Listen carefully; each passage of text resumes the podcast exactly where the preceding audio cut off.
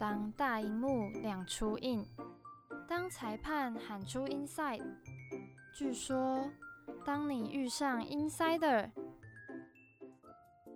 今天也来享受追剧和聊剧的日常吧。让我们一起无法抗拒。欢迎来到据说 insider，我是主持人 insa。不知不觉节目也已经到了第五集。那今天终于不是要跟大家分享韩剧了。近年来，台湾的电视剧让我觉得有在进步的趋势，而且这几年火红的台剧都引起了非常多的讨论度和话题性，甚至到了国外。今天要分享的这部剧也是在二零一九上半年最火红的台剧，一直到现在，剧中提起的议题还有它所造成的回响都还在持续着。那虽然这部剧只有短短的十集，但是它可以讨论的东西实在是非常多。所以我就用个开门见山法，赶快进到聚光灯的单元来讨论今天要分享的剧吧。本剧看点：drama 聚光灯。前面提到的关键字应该提示的蛮明显的吧？今天要来跟大家分享的就是《我们与恶的距离》这个只有短短十集的影集，在播出前就已经引起了非常多的讨论。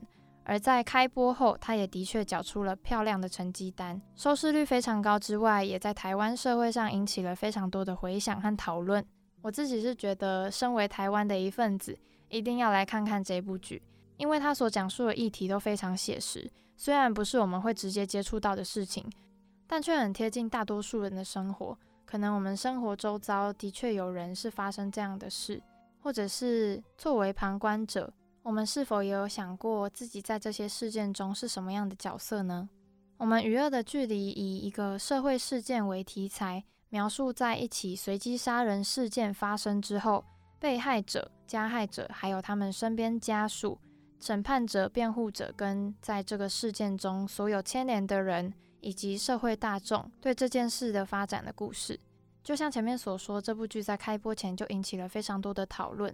除了它是由公视、HBO 和 Catch Play 所推出的社会写实电视剧之外，也因为找来了非常多优秀的演员，它所讲述的题材也很特别。再来就是这部剧进行了非常多的田野调查。那想先提到的是，在每一集的片头都是以一个新闻报道，还有很多网友留言的画面呈现，那剧情就会围绕在当集的核心议题作为推进。其实从片头就蛮吸引人，而且就像是以观众的角度来看待这些新闻事件，即使这些议题不会跟自己有直接的关联，但却会带来很多的醒思。如果自己也曾经在生命中发生会让自己感到自责或是懊悔的事情，也可以透过这部剧了解到你不是唯一受苦的那个人。那讲讲剧名《我们与恶的距离》是什么意思？大家应该知道有一个 YouTube 频道叫《那些电影教会我的事》，那我就用他们讲的其中一句话作为引言。他们说：“我们与恶的距离这个剧名在英文是 The World Between Us，也就是人与人之间的隔阂。那这个隔阂不只是一段距离，更可能会大到整个世界。一个好的戏剧和电影其实是可以刺激整个社会的对话，即使没有办法马上做出改变。”但因为这部剧所带来的思考，却会升值在观众的心中。那如果大家可以有自觉，把从这个戏剧中看到的感动留存在心里，这个社会其实也将会不断的进步。这部剧中每个角色在最一开始这个事件中的角度都非常的明确，大家可以从中感受到每一个角色的心境。为什么这个人一开始是这样，后来却变成了那样？所以今天能聊的其实没有到很深很广。但是想用一些我跟 Insider 想分享给大家的事情做解析和探讨。那接下来就让我们进到聊天室的单元，跟 Insider 聊聊吧。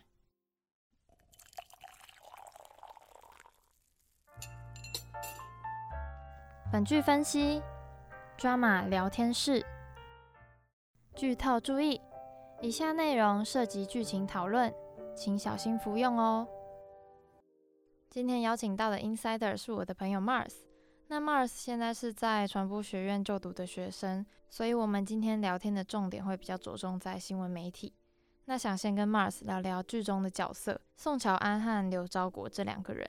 他们同为媒体人，但是做新闻的方式却不太一样嘛。是，想问你对他们蛮对比的想法是看法如何呢？好，呃，大家好，我是 Mars。那今天来跟大家稍微分享一下我的看法。其实剧中乔安可以代表的就是台湾的商业电视台，那刘昭国的话就会比较像是台湾的公视。为什么会这么说呢？就是从剧中大家可以发现，两个人其实做新闻的时候，他们的价值是不太一样的。像是乔安姐，他们可能因为他们的新闻台会有具有这个利益的关系，所以常常可能会需要一些斗大的标题。然后看到别家新闻台已经有新闻在跑的时候，他们可能就要随时备战，然后想说，哎，我们不可以，呃，速度输给其他家新闻台，所以甚至是在里面有个小剧情，是在还没有经过求证的时候，就把新闻给播送出去。那这个其实是现在台湾其实也是很大的一个诟病，就是。在一个媒体试读以及媒体素质没有在这么齐全的状况下，那刘大国在剧中的时候有一句话啦，是解决伤害最好的方式就是善后以及预防，所以看得出他在剧中的形象是属于比较，我们可以说比较公共、比较公益这样子的一个形象，所以跟他的老婆乔安姐其实其实是形成强烈的对比哦。那今天想跟大家分享的是，我希望可以 focus 在乔安姐，就是为什么台湾会有这样子的媒体乱象。那我目前是在世新念传播管理学系，就是可以跟一些呃上课所学以及我自己看到的跟大家分享。台湾为什么会这样？呃，我问你，你知道台湾有几家电视台吗？新闻台？新闻台吗？我只知道有名的就是公视啊。我跟你讲，台湾总共十六家新闻台，这么多。那你知道美国有几家吗？多少？美国十七家。可是台湾跟美国的人口差这么多，对啊，所以这一定会形成台湾就是恶性的竞争嘛，因为。受众那么少，可是新闻台却那么多。然后现在又有一件很重要的事情，就是这是我们这个世代的人在面临的，就是媒体革命。什么是媒体革命？就是现在的新科技这样子。新媒体嘛？对对对，不管是新媒体、社群媒体还是自媒体。现在每个人在 YouTube 上面都可以当网红，然后在自己的平台都可以有好几万的流量。公民记者。所以新闻如果要抢收视率的话，他们的商业模式就是从广告获利嘛。所以读者对他们来说是很重要的。那要吸引读者的话，铁定就是寄出耸大的标题，甚至是假新闻，甚至是现在就连选举的时候都可以把选举人的一个形象植入，而且这是可以卖钱的。其实卖新闻已经是新闻界一个。呃，公开的秘密这样，对，所以这其实是台湾面临的一个社会乱象。那这也是在呃《余二》里面有稍微呃插到边呐，就稍微提到的一个议题。所以希望大家可以去多多关注这个议题。那其实媒体会这样，也是因为台湾观众就是喜欢看，所以只是提供一些简单的数据跟大家分享，为什么台湾的媒体现在会这样？毕竟一定要赚钱嘛。对。那做好的新闻，有公益的新闻，可是。点阅率往往比那些可能从爆料公司或行车记录器抄下来的新的观观看数还要少，这就是为什么台湾的媒体会现在都一直被大家骂。不过我也记得贾静雯有在幕后花絮提到，大家都会想说新闻媒体有多差，啊，怎么都只报这些东西。但是在他自己去演了宋乔安这个角色之后，才知道其实身为媒体也会有很多的无奈。所谓的改变也不是只有他们对那些。新闻有需求的观众也是很重要的一环，所以这个就可以讲到媒体试读嘛。是，毕竟大家也是喜欢看那些新谈色啊、八卦啊，而媒体也的确需要收视率嘛。嗯哼，那你自己有一些自己的想法吗？呃，其实媒体往往都是在追求，就是如何在商业利益以及这个公共价值当中抓一个 balance。那很难的，就是你很难真的是整个新闻都是大众取向，然后公益取向，你势必要有一些抢占收视率的行为。拿华视来举例好了，华视前几年就是大改革，它整个是新闻开始走向什么国际新闻啊、外交新闻这种很有意义的呃新闻种类，但是收视率超级惨。那惨到那个，他们当家主播就在脸书呼吁大家说，就是大家一直想要我们做好的新闻，但是当我们做出好的新闻的时候，大家给我们收视率的表现却是比其他的电视台还要再惨不忍睹，没有人支持。对对对，这就是台湾媒体现在面临的乱象。可是，难道每个人都是这么有抱负的吗？这么觉得要为社会回馈贡献的吗？拿我举例好了，我的话是有这个理想没错，但是在金钱面前，我觉得很多人都很难，就是。向金钱屈服啦，应该这么说。嗯，所以乔安姐也是要领薪水嘛，她总不能，她也是要顾收视率嘛，这就是台湾媒体的难为之处。可是因为公司它不是引，我不是在刚帮公司打广告，我只是就事论事。嗯，就是因为公司是政府的，然后它是不会有广告的，它是没有商商业模式，它不会有盈利行为的。所以公视的新闻，它有需要去迎合大众吗？不用，所以他就真的是完全就是符合公共利益这样。嗯所以台湾的公视等于日本的 NHK 等于英国的 BBC，大家如果想要就是看到好的报道内容的话，就可以去锁定公视。我是讲真的，就是如果你不想看到那种行车记录器的广告，那铁定就是公视了。那这部剧是以随机杀人事件为开端嘛？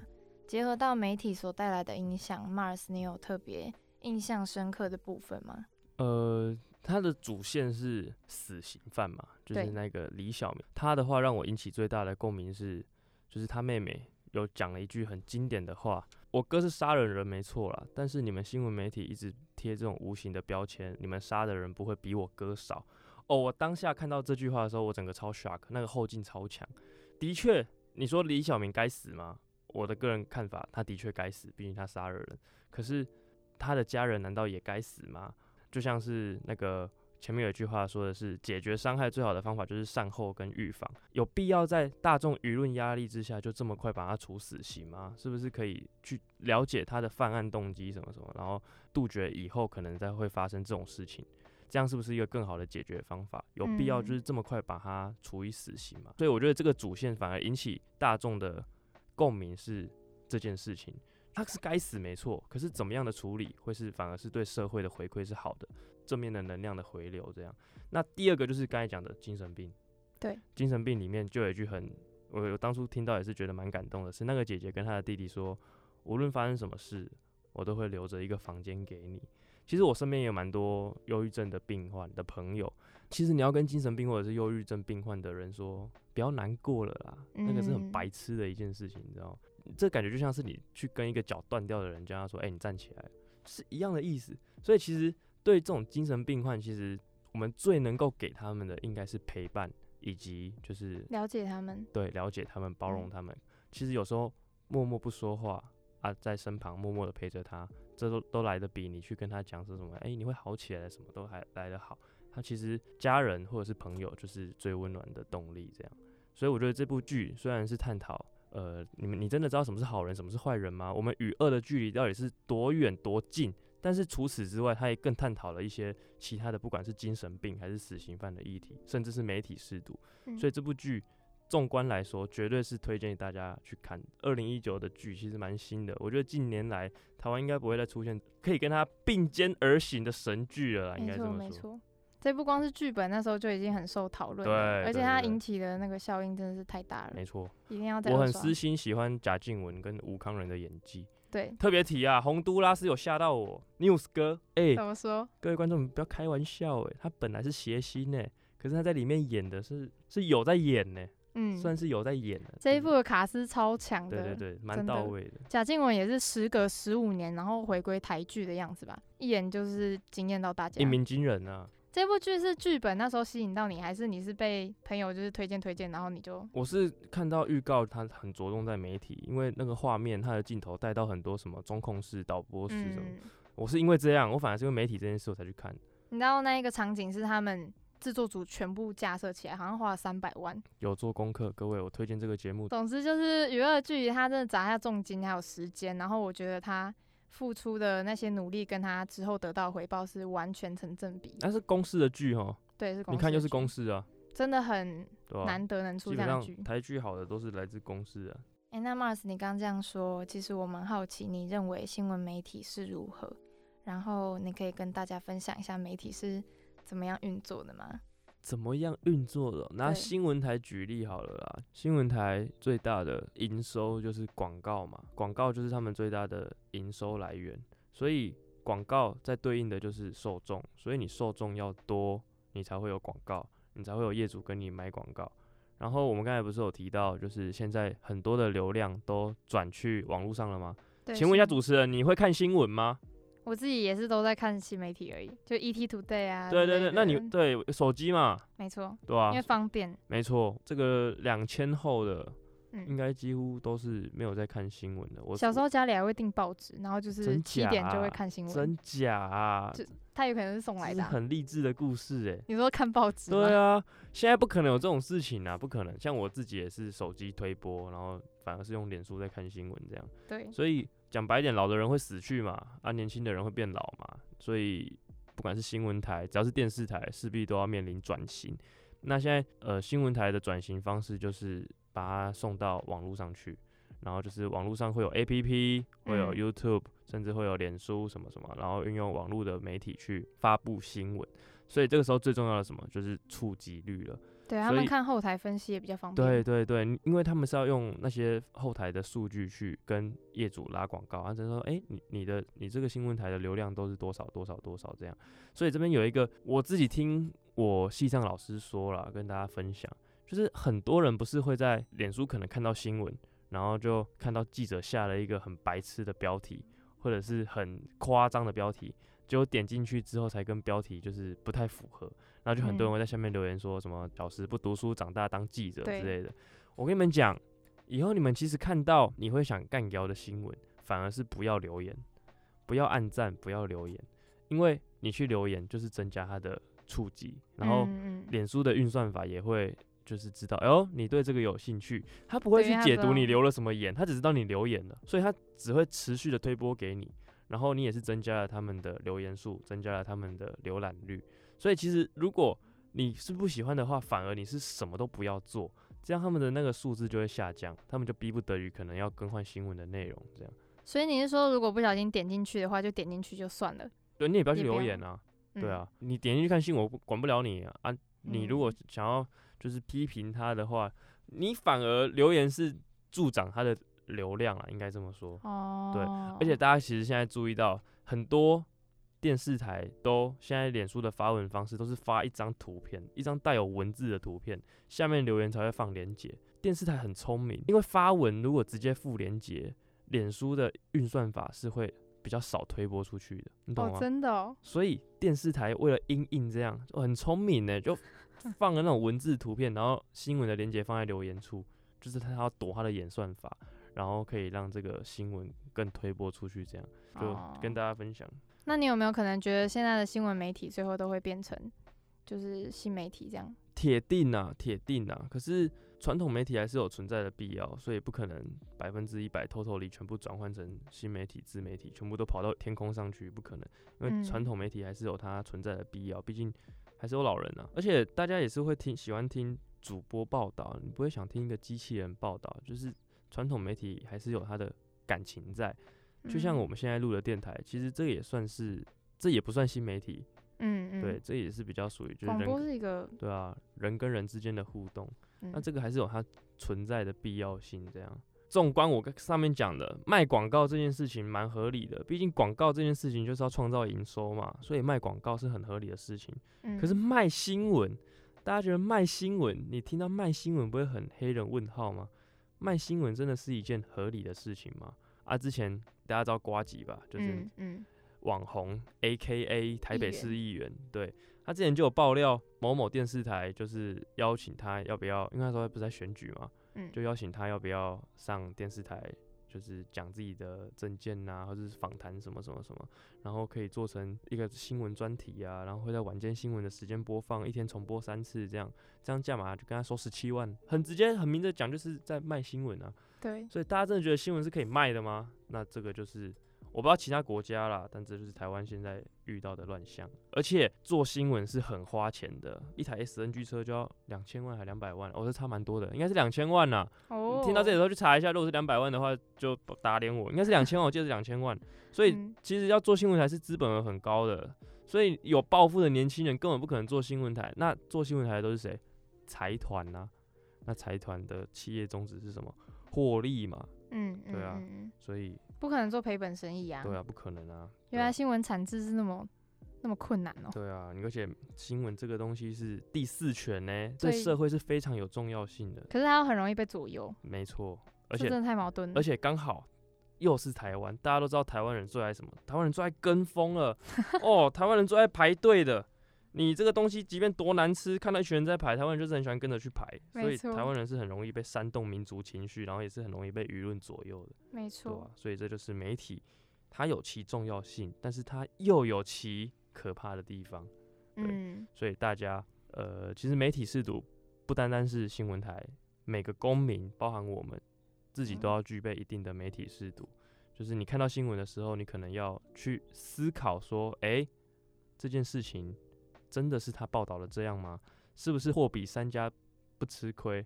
就是多多的去比较其他其他电视台的对这篇新闻的评论，就是每个人自己心中要有一把尺啊。简单来说就是这样。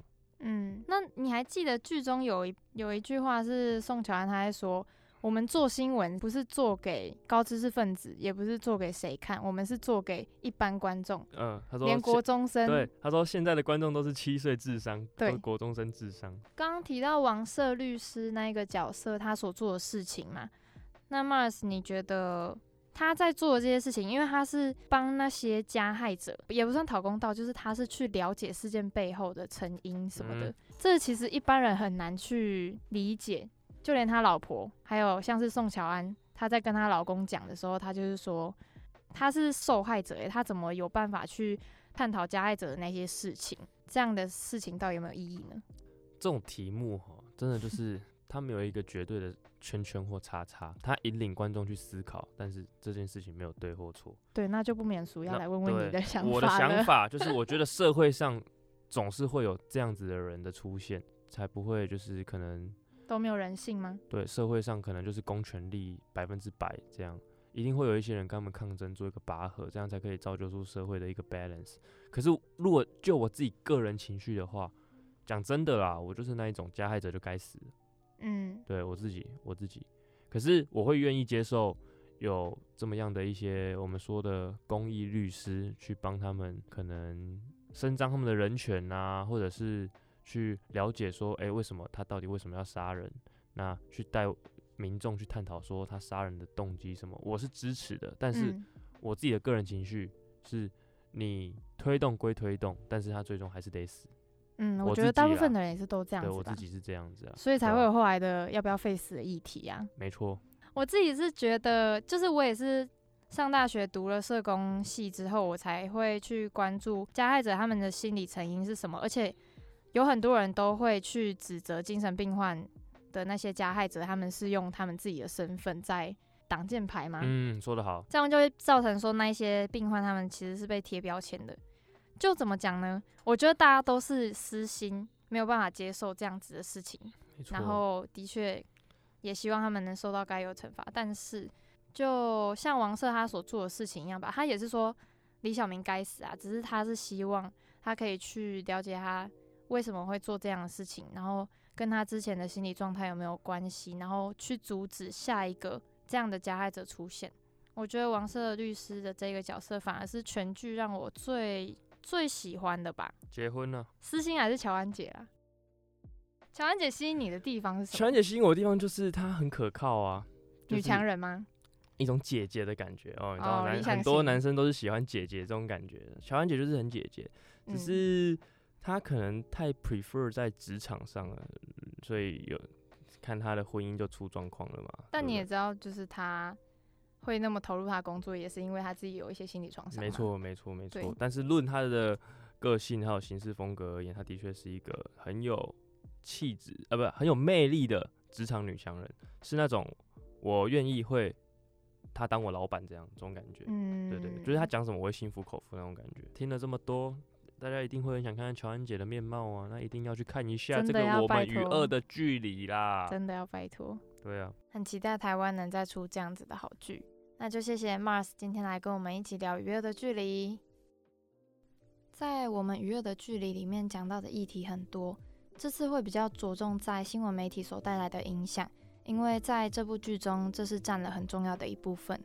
所以今天其实也不是要跟大家抨击媒体或是社会乱象，只是因为这部剧，我们看到了媒体在生活中所带来的影响，还有大家对于现在变化很快的时代，是不是已经。忘记了某些很重要的东西。这部剧的编剧也有提到，因为大众对于犯罪事件的讯息来源多半是透过媒体嘛，所以媒体就变成了这个故事的重要元素。那他自己是在做田野调查的时候，有发现几乎很多受访者都对媒体表达了不满，所以他就决定让媒体在这部剧里面扮演蛮重要的角色。像前面提到他们自己搭的那个新闻台。除了是比较方便拍摄，也能让演员更进入角色之外，我觉得也是一个可以让观众更贴近现场的方式。在剧情里面也有让大家去看到整个新闻产制的过程，像每一集的片头也是以网友就是那些留言来作为开头嘛，所以我觉得其实这部剧让观众真的是以第三方的角度在看整个事情的发生，这其实还蛮能让大家去深思自己的角色的，像。虽然这部剧提到了很多媒体的乱象，还有现在媒体面临的问题，但到后来我反而会觉得，虽然演出了那么多这部分的事情，可是编剧他们对媒体应该还是保持着乐观的想法，相信大众也都是这样子，知道有很多事情都还要再改变，可是大家都是相信可以被改变的。就像 News 哥他有在剧中讲到，不是他们想不想改的问题，是改了也没有用。或者是所有媒体就我们一家要自律，那是要给谁看？我觉得这些其实真的是蛮贴近现实的事情。而宋乔安这个角色，大家也可以从第三方的角度看到，他身为新闻台的副总监，其实时时刻刻都要承受来自四面八方的压力，因为他们就是那样子的媒体，所以他会有自己要考量的事情和觉得无奈的事情，但同时他也不是没有良心啊。像在剧中，我有一个蛮印象深刻的场面是，应思聪在跑到幼稚园去拍小朋友的那时候，大家一开始都以为是发生了什么事，然后就很多媒体都争先恐后在那边连线啊采访，但是宋乔安他却秉持着自己的原则，在确定小朋友完全没有事之前，都不允许他们家新闻台去做连线和报道，而是让那个精神科医生他去接受访谈。就是他其实也有选择他自己觉得对的方式，所以以检视媒体的角度来看待这一部剧的话，我觉得他演出了非常非常多的东西可以让大家去探讨，而且他们之后也有在拍幕后花絮的时候特别提到了新闻媒体的这块，就像我在刚刚所提到的，真的身为宋乔安那个角色，你可能才知道作为媒体的无奈吧。还有改变这件事情，其实也不是只有媒体那一方，而是观众也要去思考自己想看的东西是什么，然后一起去让我们这个社会变好。其实也没有很专业啦，但就是可以跟大家分享这些东西，会让我觉得有在把这一部剧要阐述的东西推广出去。然后，因为今天是比较着重在新闻媒体，其实关于娱乐的距离，我有很多很多想说的，包括我自己是社工系的学生。